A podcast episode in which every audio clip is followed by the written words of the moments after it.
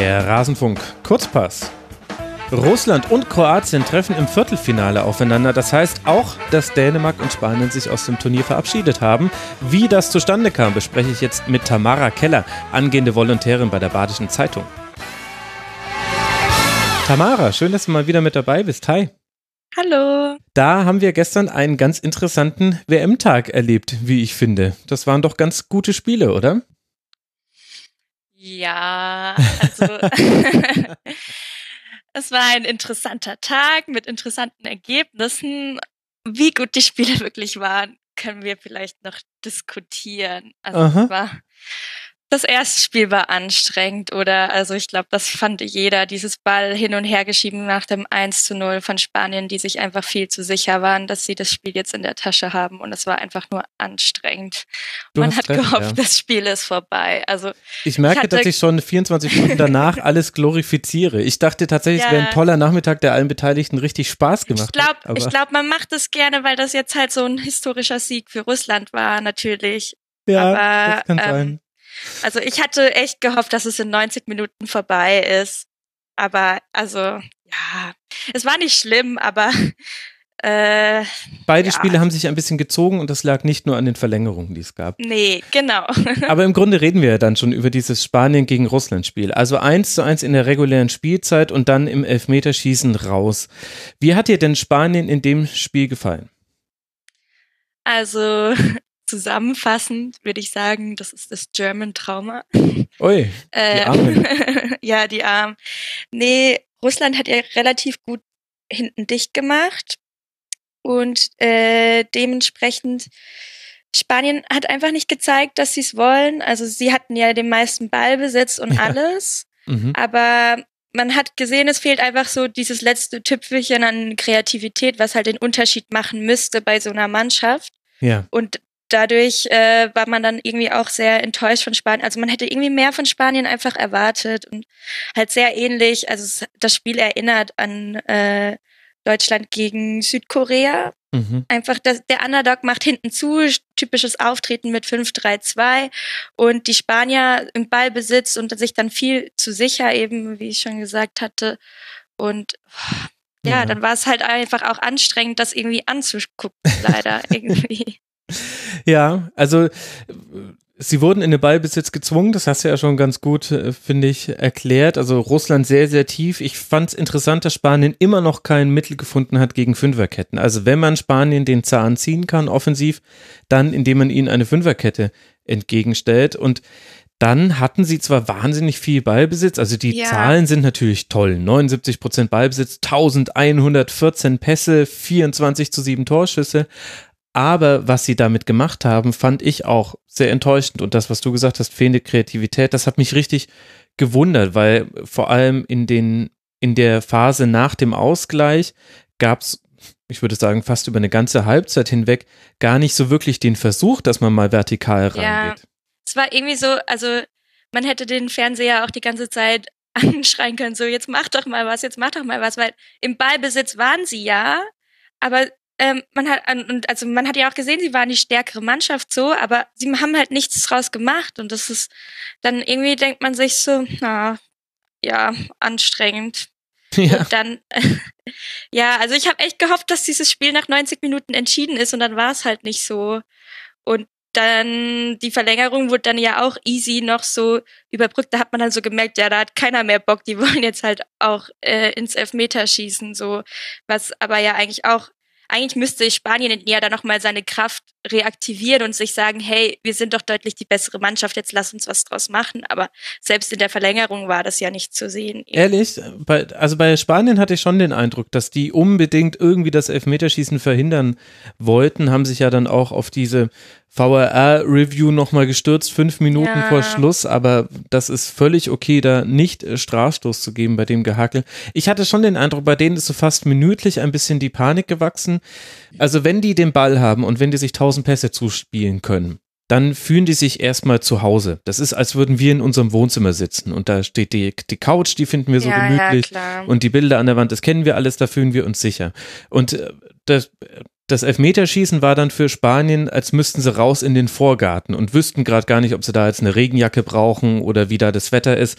Und generell sind es eher so die Drinnis und nicht die Trausis. Also ich hatte schon den Eindruck, die wussten schon, die Wahrscheinlichkeit im Elfmeterschießen zu verlieren ist höher, als wenn wir es jetzt noch irgendwie so aus unserer kontrollierten Offensive heraus machen. Aber diese Offensive war halt viel zu kontrolliert und auch viel zu espritlos. Also Isco hat wieder ganz, ganz viel probiert, fand ich. Das war so der einzige, bei dem ich hin und wieder auch mal Dribblings gesehen habe, der auch mal so, also du musst, wenn du den Ball die ganze Zeit in diesem Bereich 40 Meter vom Tor hast, dann bist du darauf angewiesen, dass irgendjemand in dem Bereich bis zum Tor Läufe macht und damit quasi die, die Möglichkeit aufmacht, dass er angespielt werden kann. Isco war da meiner Meinung nach einer der wenigen Spanier, der das überhaupt mal gemacht hat, der mal, wenn er den Ball nicht hatte, so in einen Raum reingelaufen ist, dass er hätte angepasst werden können. Aber der Rest war wahnsinnig statisch. Ich habe mir mal angeguckt, die Pässe nach vorne im Angriffsdrittel, also sprich die, die im Angriffsdrittel gespielt wurden und die dann nach vorne gespielt wurden. Da hatte Isco 58, das war der höchste Wert von allen, aber ansonsten Asensio 13, Silva 11 und selbst Andres Iniesta, der ja dann eingewechselt wurde, nur 18 Pässe im Angriffsdrittel, die nach vorne gingen. Also die haben die ganze Zeit von links nach rechts, von rechts nach links und das dann nicht mal mit einem hohen Tempo.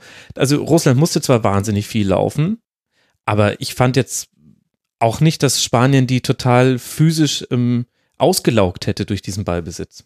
Mm, nee, das überhaupt nicht. Und ähm, was halt, also ich glaube, ich bin eh ein bisschen schlecht so im Torchancen merken, aber es ist jetzt auch nicht so, dass ich die Ultra-Torchance von Spanien jetzt im Kopf hätte. Und wenn nee, man bedenkt, liegt nicht an dir, es liegt an Spanien. Ja, ja, eben. Und wenn dann, wenn man dann noch bedenkt, wie das 1 zu 0 fällt, mhm. ähm, eigentlich quasi eben Eigentor, wo man zuerst nicht sicher ist, ob Ramos jetzt noch den Ball berührt hat oder nicht, aber eigentlich ja quasi dann auch ein Glückstor und dann denkt man sich schon so, ja, von so einer spanischen Elf will ich halt doch mehr sehen. Aber jetzt reden wir die ganze Zeit von Spanien und eigentlich müssten wir ja noch mehr über Russland reden. Weil da hast du natürlich die, recht, ja. Die sind ja eigentlich weitergekommen. Und da fand ich eben schon auch spannend, also es war deutlich zu sehen, eben, dass sie auf dieses Umschaltspiel setzen. Mhm. Aber ich finde, es ist schon bemerkenswert, sie setzen so drauf, aber teilweise sieht man schon, dass sie technisch eigentlich zu unterlegen sind für dieses Umschaltspiel, weil also äh, viel zu viele Fehlpässe, wenn es dann wirklich da mal klappt, dass sie doch äh, irgendwie vorne rauskommen. Also ich frage mich halt, ob, ob diese Strategie wirklich geklappt hat. Ähm, sie sind eigentlich äh, technisch zu schwach oder dann äh, was was auch was man einmal deutlich gesehen hat, das habe ich mir auch aufgeschrieben, 26, 30. Minute Golovin, der sprintet davor und muss dann quasi im Strafraum auf seine Mitspieler warten und kann nichts ja, machen, ja, weil ja. er alleine gegen so viele Spanier da steht. Das ist dann halt, dann funktioniert dieses Umschaltspiel halt auch irgendwie nicht so gut. Gut, Golovin auch der schnellste Mann auf dem Platz. Der hatte jetzt ja, wieder 33 km/h ja. an der Spitze.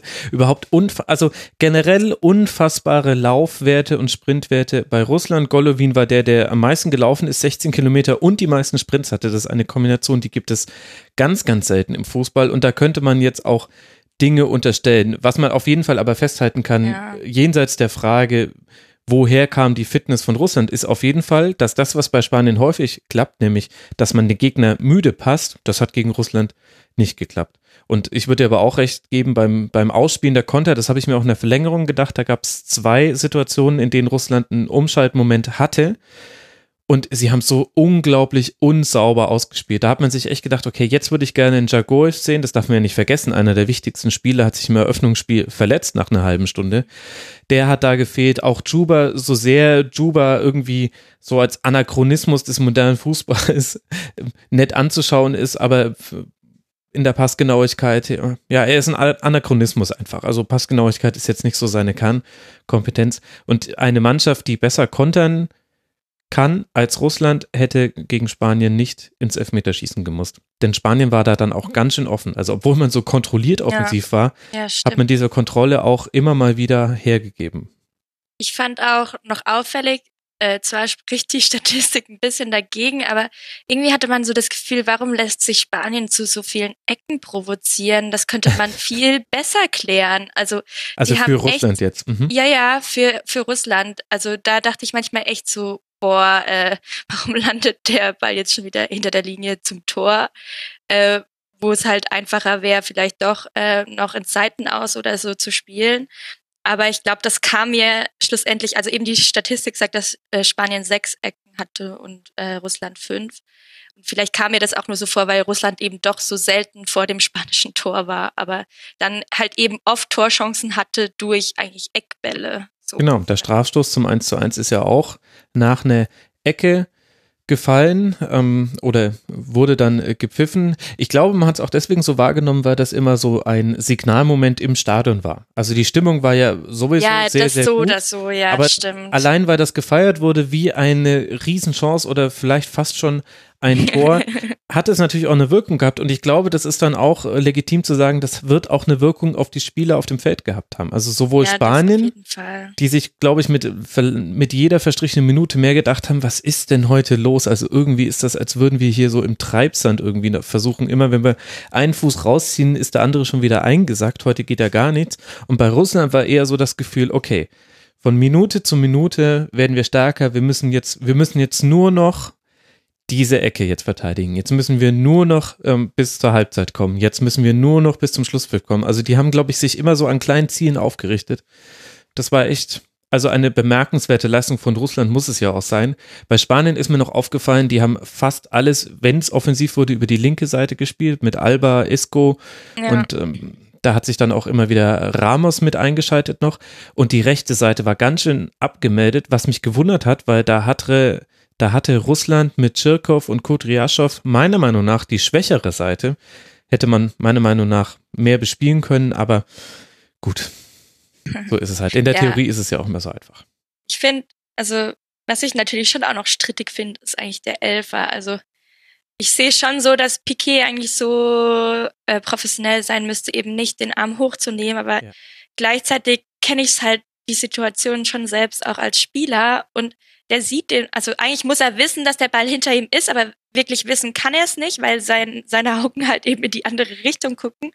Und es, äh, ich finde es auch, also wirklich fand, fand den eigentlich schon auch noch strittig so, Findest aber. Du? Also ich. Also es ich, ist ich schon weiß, so, ich, ich verstehe, ich verstehe, dass es überwiegt, dass Piquet eigentlich einfach äh, professionell genug sein muss und sich sagen, der Arm kommt gar nicht erst hoch. Ich meine, der Arm bewegt sich ja sogar zum Ball, aber er kann ihn halt nicht sehen und deshalb und wird halt direkt angeköpft. Deshalb aber der andere Arm geht so halt runter. Das ist das, was mir sofort aufgefallen ja, ist. Also ja, okay. ja, man braucht die Arme, wenn man hochgeht, aber der linke Arm äh, geht direkt runter und den rechten hält er oben. Und dann geht er damit das Risiko ein. Man kann auch auf definitiv in dem Fall sagen, er vergrößert seine Körperfläche. Ja, eben, ja. Das ist halt das Und dann ist natürlich Distanz und Absicht äh, ist dann, also ne, alles muss ja dann so ein bisschen einziehen auf den Faktor, war es dann absichtsvoll oder nicht, dieses Handspiel. Und dann kannst du sagen, naja gut, also er hat zwar nicht hingeguckt und die Entfernung war sehr kurz, aber er hat den Arm da oben gehalten und auch eventuell mit einer bewussten Bewegung. Der Arm stand unter Spannung und er wusste genau, was er da tut.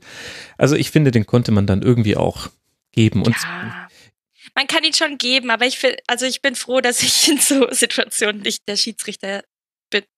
Wobei man übrigens auch äh, zu beiden Spielen, finde ich, festhalten kann, dass die Schiedsrichter echt 1A gepfiffen haben gestern. Absolut. Also ich fand echt klasse Leistung, Leistung, wieder, ja. Das war vielleicht sogar das Beste an beiden Spielen. Also richtig gute, ja. gute Schiedsrichter. Was, das fand ich auch. Wir müssen noch ein Wort verlieren zu Andres Iniesta. Erstmal hat er nicht von Anfang an gespielt. Jeder, der den Kurzpass gehört hat mit Steffen Meyer, der wusste das schon ja. Sonntagmorgen. Da sieht man mal, wie kompetent meine Gäste sind. Ich nicht. Ich habe noch gesagt, nee, das kannst du nicht machen. Iniesta, der muss auf jeden Fall spielen. Da sieht man mal, wer Ahnung hat und wer nicht. Und jetzt hat er seine Nationalmannschaftskarriere nach diesem Spiel wenig überraschend verändert. Was verliert denn damit so ein bisschen der Weltfußball? Oh Gott, ich bin ganz schlecht in Sachen zum Spieler sagen. Ich will das komplett dir überlassen. Ich finde die schön, also erstmal die schönste Halbglatze oder die markanteste Halbglatze seit Sinedin Sidan.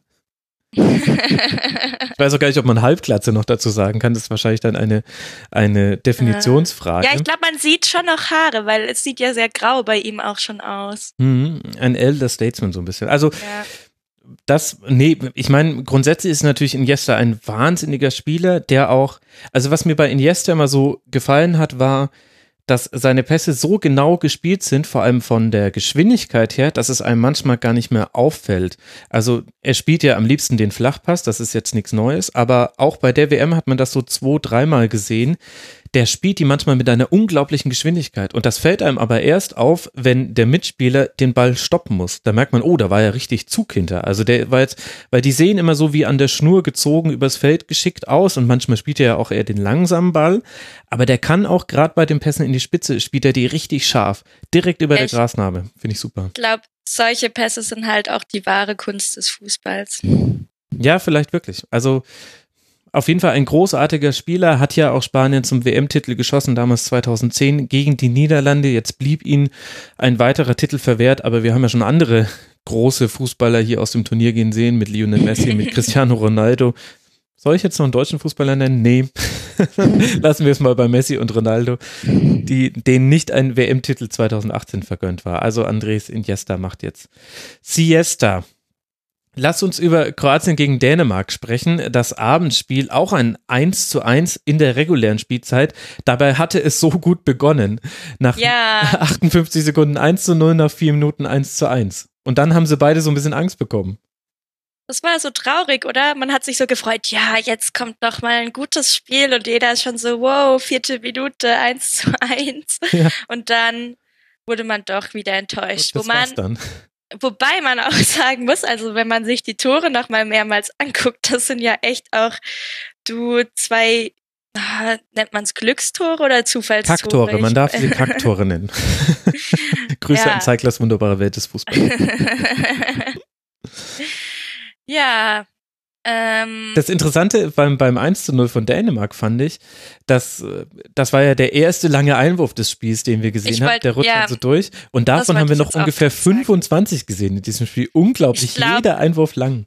Ich glaube, wir müssen darüber reden, dass, ähm, dass man eben dass Einwurf eigentlich als Standardsituation echt unterschätzt wird. Also ja. ich finde jetzt nicht, dass man das die ganze Zeit machen sollte, aber man sollte das vielleicht als Mannschaft schon auch so einstudieren, wenn man gerade eben eine Person hat, die so weit werfen kann. Da kannst du mal noch so einen Überraschungsmoment rausholen, eben was, was vielleicht jetzt sogar, also wirklich auch für Top-Mannschaften. Ich meine, im Turnier sieht man das jetzt halt eben bei Dänemark oder Island, die jetzt eher so als Underdog gelten, sag ich jetzt mal so. Aber eigentlich könnte sich auch Spanien oder Deutschland sowas antrainieren und dann eben, wenn sie merken, oh, ich komme mit meinem Hin- und Hergeschiebe nicht weiter, dann muss halt mal sowas kommen, weil das mhm. ist schon, also eben, man redet immer von schönen Freistößen und allem Pipapo, aber ein, ein guter Einwerfer ist echt Gold wert, wobei ich dann, also am Ende wurde ja dann immer der Ball wieder auf den Boden geworfen und dann gewartet, bis Knutzen wieder zum Ball geht, um ihn zu werfen. Das, das war dann ganz fast schön viel Zeit gekostet. Ich glaube, seine ja. Heatmap war die ganze Zeit von einer Auslinie zur anderen Auslinie hin und her. Das war dann, und dann ist ja auch, der, also dann können sich die Kroaten ja auch irgendwann drauf einstellen. Ich meine, beim, bei der ersten Minute waren die einfach auch nicht, äh, haben die nicht auf ihre Gegenspieler geachtet und deshalb äh, Braithwaite kann da den Ball super annehmen mhm. Und passt dann zu Jürgensen, der irgendwie schießt und dann der Ball kullert ja quasi ins Tor eben. Also es ist. Ja, also Basic hätte ihn vielleicht auch halten können, ja. Das sah ja. nicht ganz so gut aus.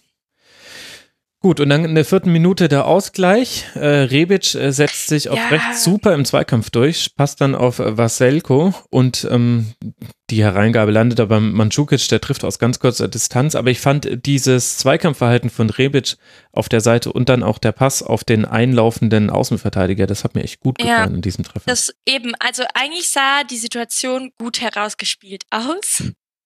Ähm, also so, wenn man noch für, für ein paar Minuten oder Sekunden vorher guckt, weil das, der Ball kommt ja aus der Abwehr und dann mhm. über die rechte Außenseite so und äh, wird auch super in den Lauf gespielt. Ich glaube, das war Persic, Persic, habe ich mir mal aufgeschrieben, aber bin mhm. mir nicht zu 100% sicher. Und äh, dann landet der Ball aber ja unglücklich äh, bei den zwei Dänen und äh, Christensen bekommt da ja der Ball volle Kanne ins Gesicht. Ich habe mich dann später auch noch eigentlich gefragt, ob äh, Christensen vielleicht deshalb raus musste. Also es erinnert so an den Christoph Kramer Moment ein bisschen mhm. so, aber ich habe jetzt, ich habe noch vorhin noch mal geguckt und es gab keine News dazu. Also ich weiß nicht, ob du vielleicht mehr weißt, aber nee, nee, ich äh, fand das schon komisch. das gleiche nochmal nachrecherchiert. Ich habe ja, ich fand das komisch, dass der in der Halbzeit dann raus musste. Ich, er war schon unter seiner normalen Leistung, aber ich habe mich dann echt auch gefragt, ob der nicht doch eine Gehirnerschütterung hat oder so. Eben, also das Einzige, was an dem Tor auszusetzen ist eben, dass dann, als der Ball in die Mitte kommt, eigentlich an den Dänen hängen bleibt, die ja eigentlich klären können und dann so ab so quasi zwei Abpraller, die dann auf Matsukic gehen, dann war halt so die Spielsituation ein bisschen dahin, aber davor war es eigentlich schön herausgespielt. Also es war dann eher wieder ein Zufallstor eben oder Kacktor, gesagt.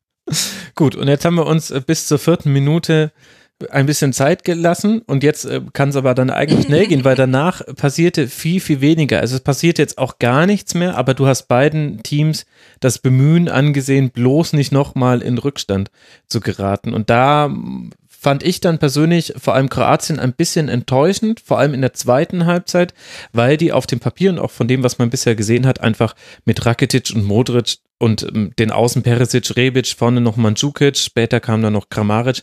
Also die haben ein anderes offensives Personal als Dänemark, wo eben ganz, ganz viel über Eriksen läuft. Und da muss ich sagen, hätte ich mir ein bisschen mehr erhofft von Kroatien. Aber äh, auf der anderen Seite kann man auch sagen, Dänemark hat die sehr gut aus dem Spiel genommen. Ist so ein Henne-Ei-Problem. Ja, wobei man sagen muss, also finde ich jetzt im Vergleich zum anderen Spiel war das dann, also es war auch irgendwie, es hat sich dann auch wieder so gezogen und es, es ging auch so in die Langeweile-Richtung. Aber es war angenehmer, da einfach der Ballbesitz viel besser verteilt war und wenigstens beide Chancen. Und es war halt kein Zugestelle und Zugemauere, sondern äh, beide haben offen gespielt und also das wirkt auf mich dann meistens auch ehrlicher, so als halt eben dieses klar, man darf auch Defensivstrategien fahren, aber es ist angenehmer als Zuschauer, wenn man sieht, okay, beide Teams versuchen wenigstens sich ansatzweise Mühe zu geben und mhm. aufzumachen und anzugreifen und so, auch wenn es, wobei man sagen muss, es war trotzdem ein Geplätscher auch. Also ich habe es als Geplätscher wahrgenommen, trotz allem eben, wie ja. du eigentlich auch ähnliche Beobachtung wie du, dass dann halt doch die letzte Bemühung irgendwie so fehlt. Bei ja, Geplätscher ja. ist, glaube ich, äh, zollt nicht ganz der physische äh, Tribut, die ja, da, da ja, doch mit drin war. Aber ich glaube, die neutralen Zuschauer haben es so wahrgenommen. Ich glaube, kroatischer oder gar dänischer Fan möchte ich bei diesem Spiel nicht gewesen sein. Vor allem dann in der Schlussphase. Du kriegst in der 114. Minute ein, ein wunderbarer Pass von Modric auf Rebic. Der läuft an Schmeichel ja. vorbei, wird dann von Jürgensen gefault. Es gibt gelbe Karte und Strafstoß. Erstmal gelbe Karte gibt's, weil das Foul war ballbezogen und im Strafraum und deswegen dann Aber, keine Doppelbestrafung mehr. Also, ja. Aber es, es fühlt sich nicht ganz so richtig an, ne? nee, weil er hätte ihn locker reingemacht. An. Ja, nee, also ich muss erstens sagen, ich finde, oh, ich, die gelbe Karte, also ja, man kann sagen beibezogen, aber es ist der letzte Mann und also ich finde, man kann auch rot geben, sorry. Also. Ja, ich meine, es ist die neue Regel so. Fand ich auch gut, dass der Kommentator, ich glaube, es war Martin Schneider, der wusste das auch gleich so. Also während bei, bei Twitter und anderen sozialen Netzwerken man fröhlich dabei zugucken konnte, wie manche ihre Regellücken füllen, auch auf Journalistenseite, der Kommentator wusste es. Vielleicht kann man da über eine Adaption der Regel nachdenken es ist ja bei Platzverweisen auch so, dass mit eingepreist wird, ob der Strafstoß dann äh, zu einem Torerfolg führt für die gegnerische Mannschaft oder nicht. Also bei der Länge der Sperre wird das mit eingepreist. Vielleicht kann man das in dem Fall auch so machen. Aber es ist schwierig, weil da, also, dass du sagst, wenn der, wenn der Strafstoß reingeht, dann ist es gelb, wenn der Strafstoß verschossen wird, dann ist es rot. Andererseits. Äh, ähm, ja, und andererseits, was man halt noch sagen muss, eigentlich fragt man sich auch als Zuschauer, warum Rebic eigentlich nicht schießt, sobald da ein Schmeichler vorbei ist. Ja. So, also eigentlich hätte er früher abschießen müssen, dann kommt es, also ja, klar äh, kommt der andere dänische Abwehrspieler noch schnell dazu, aber es, also eigentlich musst du in dem Moment äh, schießen, wo du am Torwart vorbei bist. Ja, ich glaube das, auch, das, er wurde quasi überrascht davon, dass, äh, dass er noch in Grätschreichweite zu Jürgensen war. Ja, ja. Aber gut. Und dann verschießt Modric, äh, Schmeichel hält, äh, Schmeichel, der keinen, äh, also der sich nicht mal die Nase putzen durfte, ohne dass darauf hingewiesen wurde, dass sein Vater sich früher auch schon mal die Nase geputzt hat, stelle ich mir auch sehr angenehm vor, wenn man einen so berühmten Vater hat. Also dann, dann hält Schmeichel diesen Strafstoß es gibt noch einen Schuss von, äh, von Modric in der 119. Den hält er auch und dann gibt's Elfmeterschießen. Und jetzt ja. beginnt das Drama. Und wir machen es mal kurz. Am Ende des Spiels haben beide Torhüter, Subasic und Schmeichel, jeweils drei Strafstöße gehalten. Aber Schmeichel eben nur in Anführungszeichen zwei im Elfmeterschießen und dadurch ja. kommt dann Kroatien weiter. Aber das fand ich, wir haben noch über Torhüteraktionen geredet beim Rasenfunk in der Folge am Morgen des Spieltages. Das waren ist richtig gute Torhüterleistung, muss ich sagen. Ich, ich würde auch sagen, so der äh, gestrige Spieltag war eigentlich der äh, Spieltag der Goalies und äh, der Schiedsrichter. Ja, stimmt, genau. also äh, man muss, darf ja auch nicht unterschätzen, also darüber haben wir vorhin gar nicht geredet. Ähm, beim Russland-Spiel war klar, Akin Feev, der Mann des Matches. Stimmt, so. Stimmt richtig, haben wir, haben wir vergessen. Ähm, ja. Also ja, da haben wir gar nicht drüber geredet, wie er diesen Elfer rausholt mit den Beinen. Das ist absurd irgendwie. Mhm. Und dann später Schmeichler holt ja auch noch mal einen mit seinem Bein da raus, was ähm, echt super, also war dann schön anzusehen. Und ich bin allgemein, also von Elfmeterschießen bin ich schon immer sehr angetan. Ich glaube, das ist eh so, also ich glaube, viele Zuschauer sind das, aber ich habe da, also ich bin super fasziniert von Elfmeterschießen, weil ich ähm, selber viel früher Elfmeter geschossen habe und deshalb gucke ich mir das auch immer ganz fasziniert an. Also ich könnte jetzt mit dir auch über jeden einzelnen Elfmeter hier noch sprechen, so. Ja, jeden einzelnen wird ein bisschen lange. Ich fand, ich fand den ersten, das war ja die, die, die stärkste Elfmeter-Parade. Also Eriksen schießt ihn gar nicht so schlecht, aber Subasic lenkt ihn irgendwie noch mit den Fingerspitzen an den Pfosten. Da hast du schon gesehen, ui, hier liegt was in der Luft. Aber ähm, bei Eriksen muss ich sagen, dem habe ich angesehen, dass er verschießt. Dann, also das darf man bei Elfmeterschießen echt auch nicht verge äh, vergessen, dass da die Psyche eine extrem große Rolle spielt. Also Absolut. klar, Elfmeterschießen ist auch extrem Glück auf der einen Seite, aber ähm, sobald du eine psychische Beherrschung über dich selbst hast, kannst du das sehr gut, äh, sehr easy, also sehr easy, naja, aber doch, das, doch, du, du hast schon recht. Die Torhüter kommen bei Elfmeterschießen manchmal in den Kopf des Schützen rein. Und das hast du bei Akin Feev gegen Spanien gesehen.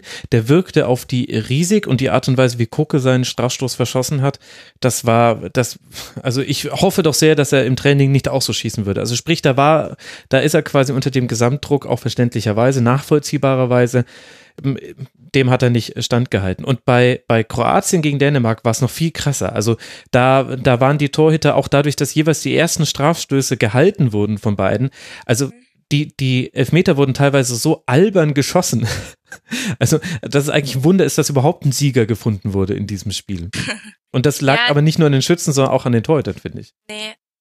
Ja, ich habe einfach gesehen, die Kamera ging auf Eriksen und dem seinem Gesichtsausdruck hast du irgendeine Unsicherheit angesehen, die du beim Elfmeterschießen nicht haben darfst. Einfach, du, das ist so eine, ein psychisches Ding, wo du einfach haben musst, wenn du triffst. Und eben ähm, in der Spielnachbesprechung meinte Kahn eben auch, dass äh, man Dänemark angemerkt habe, dass die nicht mit Elfmeterschießen gerechnet haben, so oder sich da nicht wirklich drauf vorbereitet haben. Und dieses Gefühl hatte ich tatsächlich auch ein bisschen so, also dass die da nicht so ganz vorbereitet waren. Ja, stimmt. Vielleicht haben sie sich auch zu sehr darauf verlassen, dass man einen herausragenden Torhüter hat, aber eben beide Torhüter waren gut und dann war der eine der glücklichere als der andere.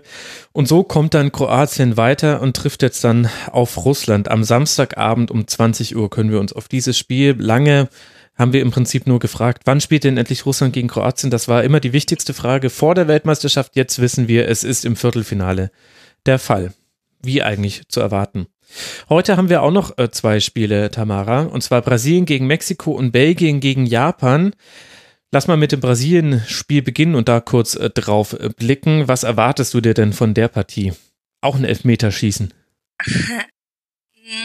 Nein, eigentlich nicht. Aber ich freue mich sehr auf das Spiel. Also ich glaube, das ist ein Spiel, auf das ich mich wieder sehr freue. Und ich finde, das Spiel ist ähm, auch sehr unvoraussichtlich. So, also es kommt auf die Leistung von Mexiko drauf an würde ich jetzt sagen, spielen sie wie gegen Deutschland, würde mhm. ich auf jeden Fall eine Chance irgendwo durch einrechnen. Vielleicht eben auch für Verlängerung oder so oder vielleicht sogar das äh, Ding irgendwie zu gewinnen.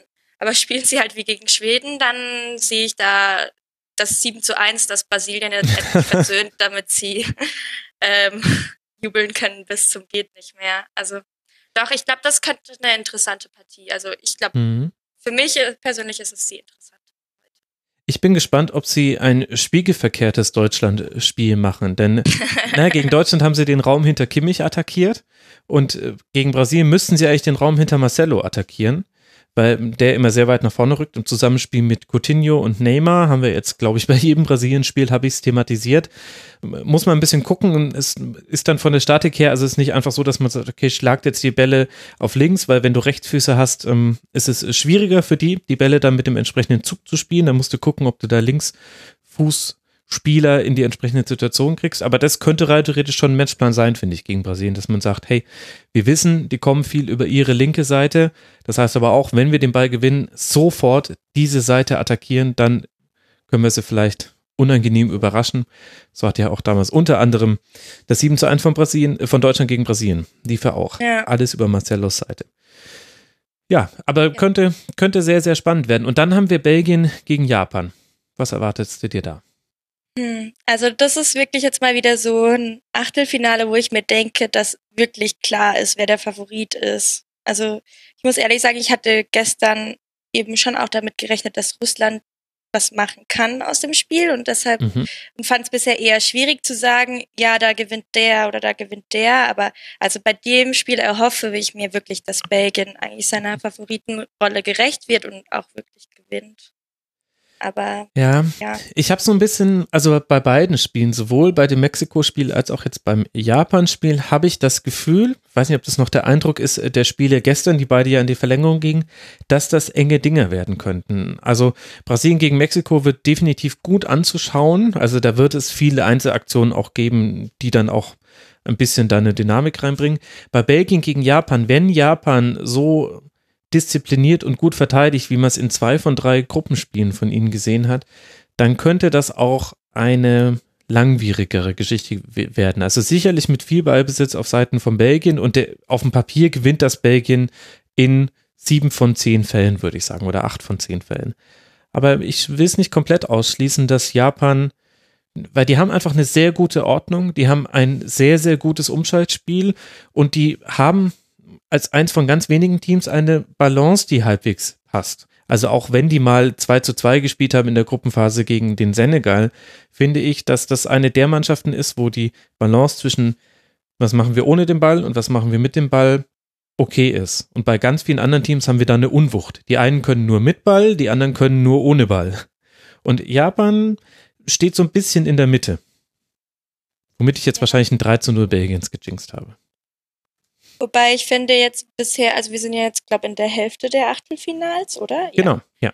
Und ähm, ich finde, man sieht schon eben, alle Spiele, Spiele waren doch jetzt so unvorhersehbar. Gestern wurde auf Twitter auch mal wieder laut zu von wegen, haha, wer bei Kicktip Erster ist, hat keine Ahnung von Fußball so. Aber eben dadurch, dass viele Spiele unerwartet ausgegangen sind, spricht ja für die Qualität des Turniers eigentlich definitiv auch für den Spannungsgehalt. Also das kann man auf jeden ja, ja. Fall sagen. Ja, es, ey, es ist eine super WM. Wenn du dir allein, es wäre ja langweilig, wenn Fußball immer so ausgeht, wie wir es uns wünschen oder eben, wie wir es Eben, das wäre der. So wünscht sich Pep Guardiola den Fußball, aber man hat auch sehen können, was das auch mit dem Spannungswert vom Bundesligaspielen gemacht hat. Im dritten Jahr Guardiola konnte das auch, egal wie wunderschön das ist, aber du kannst es irgendwann nicht mehr sehen. Es ist, es ist ätzend, wenn jemand die ganze Zeit den Ball hat und auch noch gewinnt.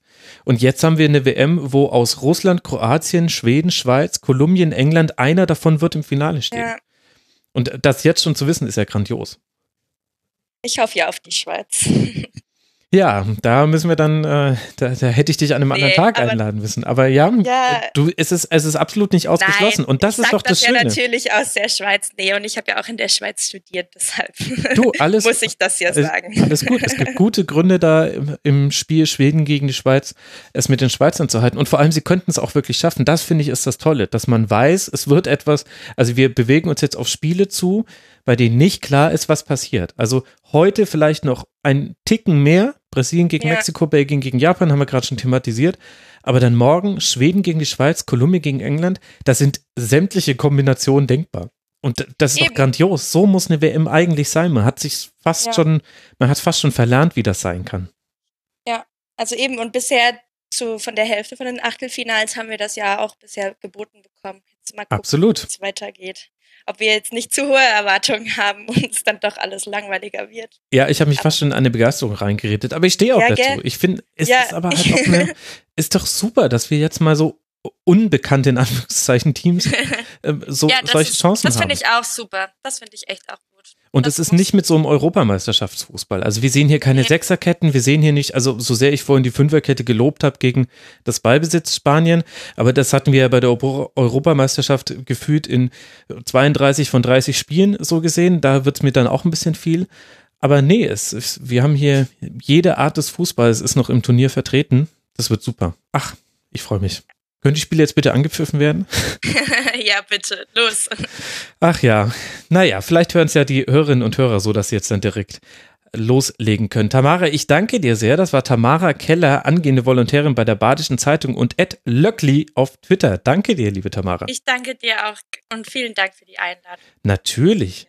Ach, das freut mich. Und äh, danke auch euch, lieben Hörerinnen und Hörern, fürs Zuhören. Danke für all den Support. rasenfunk.de slash unterstützen. Da könnt ihr uns etwas äh, Gutes tun in finanzieller Art. Und ich habe das Gefühl, ich kann es noch nicht mit Zahlen untermauern, aber es könnte sein, dass wir im Juni zum allerersten Mal unser Finanzierungsziel erreicht haben.